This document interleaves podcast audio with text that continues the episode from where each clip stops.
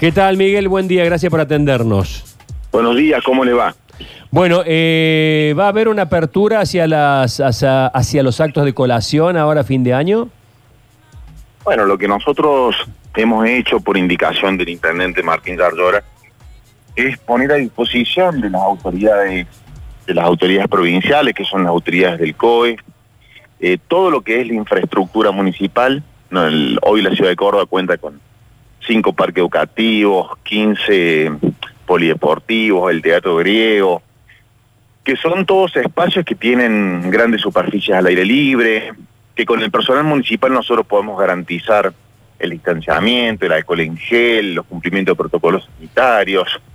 ¿Por qué? Porque entendemos que para los chicos y chicas de los últimos años de escuelas, eh, de escuelas primarias y secundarias, es muy importante tener el acto de colación. Acto de colación que no es lo mismo que fiesta de egresados, ¿no? Eh, ¿Por qué? Claro. Porque durante, du- durante todo el año no han, no han ido al colegio, los últimos años son años de cambios, porque tanto lo que pasan al secundario como los que terminan el secundario son años donde las vidas de las personas cambian y cambian mucho, y por eso entendemos que lo que ha querido hacer el intendente y todo el equipo de gestión municipal es poner a disposición de quienes deben decidir esto las herramientas necesarias para que en caso que sea positiva la, la respuesta a las colaciones, cuenten con el municipio, ¿no? Eh, entonces, eh, ¿qué, qué chances? Seguramente esto estará en manos de los especialistas y demás, pero imagino yo que si lo presentan es porque de alguna manera ven chances de que esto se, se cumplimente o se pueda llevar a cabo, ¿no? Siguiendo protocolos y demás. Sí, nosotros hemos decidido presentarlo porque entendemos que le damos un elemento más al, al COE para que pueda poner todo sobre la mesa. Digo, no es menor que el municipio garantice toda la infraestructura de lugares y además de personas para poder controlar todo lo sanitario. Y la semana pasada tuvimos una reunión con la Comisión de Padres y de Padres que se ha armado por este tema de diversos colegios de diferentes zonas de la ciudad, diferentes lugares de la ciudad, colegios públicos, colegios privados. Y le hemos manifestado esto, que si bien no son colegios municipales, porque el municipio tiene solo 37 escuelas, pero mm, son colegios de vecinos y vecinas que están en nuestra ciudad.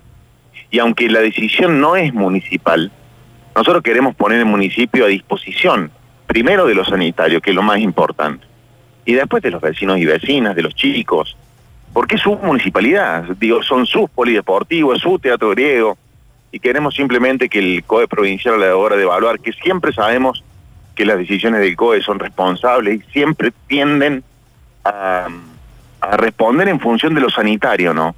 Pero que tengan este elemento sobre la mesa a disposición para que quizás a la hora de tomar una decisión esto pese favorablemente, ¿no? Miguel, ¿cómo le va? Luchi Bañez le saluda. Eh, Hola Luchi, ¿cómo te va? Buen día. Que, que, claro, todo el mundo está esperando esto, ¿no? Un último, el último día de este último año de la primaria o de la secundaria.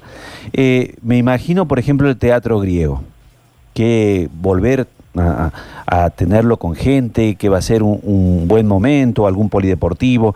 Y, igualmente, esta conglomeración de, de personas puede llevar a, a, que quieran vender cosas, por ejemplo, algún vendedor ambulante, que quieran aprovechar el momento, la situación, esto se va a tener en cuenta, va a ser solamente el acto, digo, porque al haber, al existir movimiento, eh, algunos también querrán aprovechar es, ese, esa situación, ¿no?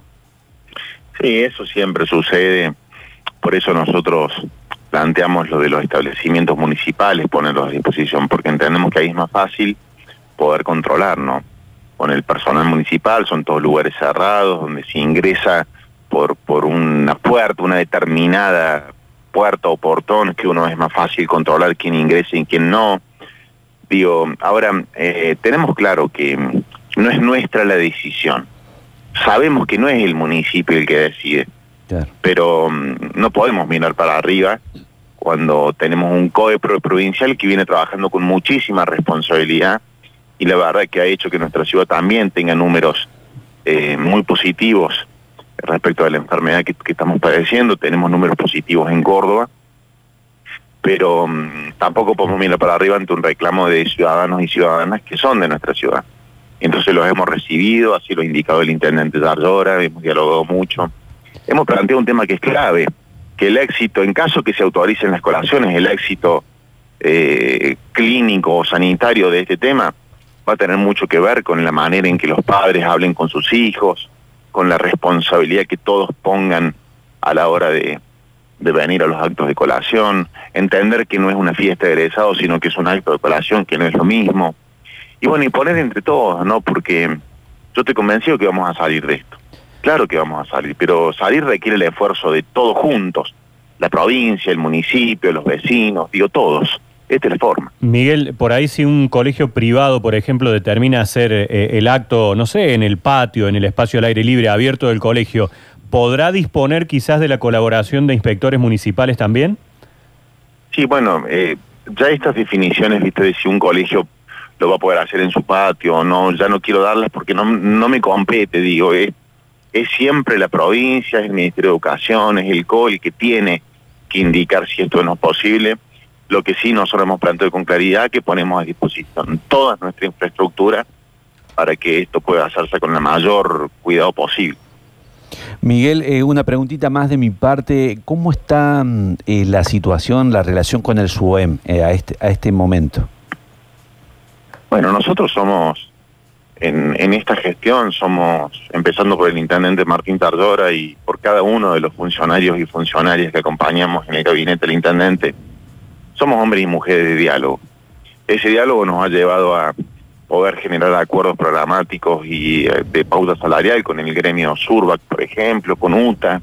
Nos ha permitido, por ejemplo, refinanciar y reperfilar nuestra deuda externa. De hecho, eh, Córdoba, que no es un dato para presumir, pero somos la única ciudad del país y solo dos en América, Bogotá y Córdoba, Argentina, somos dos las ciudades que tienen deuda externa, 150 millones de dólares nos dejó la gestión anterior de deuda con acreedores extranjeros. Pero hemos podido acordar con los con UTA, con Surba, con la deuda externa. ¿Por qué? Porque somos gente de diálogo. Ahora, el SUEM va a tener que entender que en Córdoba hay un intendente, que en Córdoba hay autoridad, que en Córdoba hay un gabinete, que junto con el intendente ha definido devolverle la ciudad a los vecinos. Digo, porque la ciudad es de los vecinos, no es de un grupo de violentos. Entonces, si en algún momento, y ojo, y siempre yo lo aclaro porque me gusta aclararlo, no hay que hablar de los empleados o las empleadas municipales, porque no son todos, al contrario. Hay muchísimos empleados y empleadas municipales que, que trabajan muchísimo y que ponen todo, todos los días. Pero sí, no podemos dejarle esta ciudad en manos de un grupo de violentos que crean que la violencia puede seguir siendo el método de extorsión para llegar a buenos acuerdos.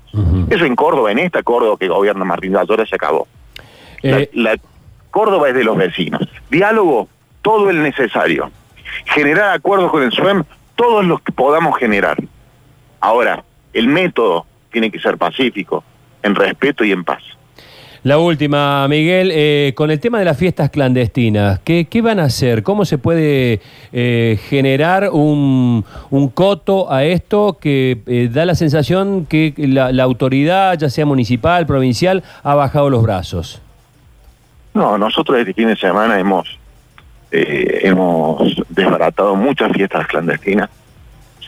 también hemos controlado muchísimos establecimientos habilitados, no clandestinos, pero que estaban violando protocolos. Pero, mm, ¿saben qué pasa? Esto requiere muchísimo también de la responsabilidad social y de los vecinos, porque Córdoba tiene 576 kilómetros cuadrados. Es una de las ciudades más grandes del mundo. Y se hace muy difícil eh, controlar cada rincón de nuestra ciudad. Sobre todo con los métodos de las fiestas de hoy, viste que se llaman por WhatsApp, por redes sociales. Eh, no es fácil. Ahora, yo soy un convencido que, que el que va a una fiesta clandestina y de esta manera le hace trampa, y trampa, trampa al Estado. En realidad se está haciendo trampa él mismo, porque lo que tiene que saber es que pone en riesgo a sus padres, a sus hijos, a sus hermanos, a sus vecinos, riesgo de que se mueran, pues esta enfermedad te mata. Entonces, nosotros no hemos bajado los brazos en los controles. Lo que pasa es que la gente también comienza a, generar este tipo de infracciones. Y por eso hay que trabajar mucho en esto, en que la gente tiene que entender de que no es solamente uno el que se pone en riesgo, pone en riesgo a sus viejos, a sus hijos, a sus compañeros de laburo. Digo, hay que tener conciencia, no falta tanto. Sé que estamos todos cansados, sé que no es fácil, sé que pasaron muchos meses con esto que nos viene azotando, pero, pero falta poco y tenemos que lograrlo entre todos, porque hay ciudades del mundo que se relajaron y que ya tuvieron un segundo rebrote que en algunos casos fue peor que el primero. Bueno, para que eso no nos pase tenemos que poner mucho, mucho trabajo, mucha conciencia. Por eso hago tanto hincapié en esto. Gracias, Miguel Siciliano. No, por favor, gracias a ustedes. Un fuerte abrazo.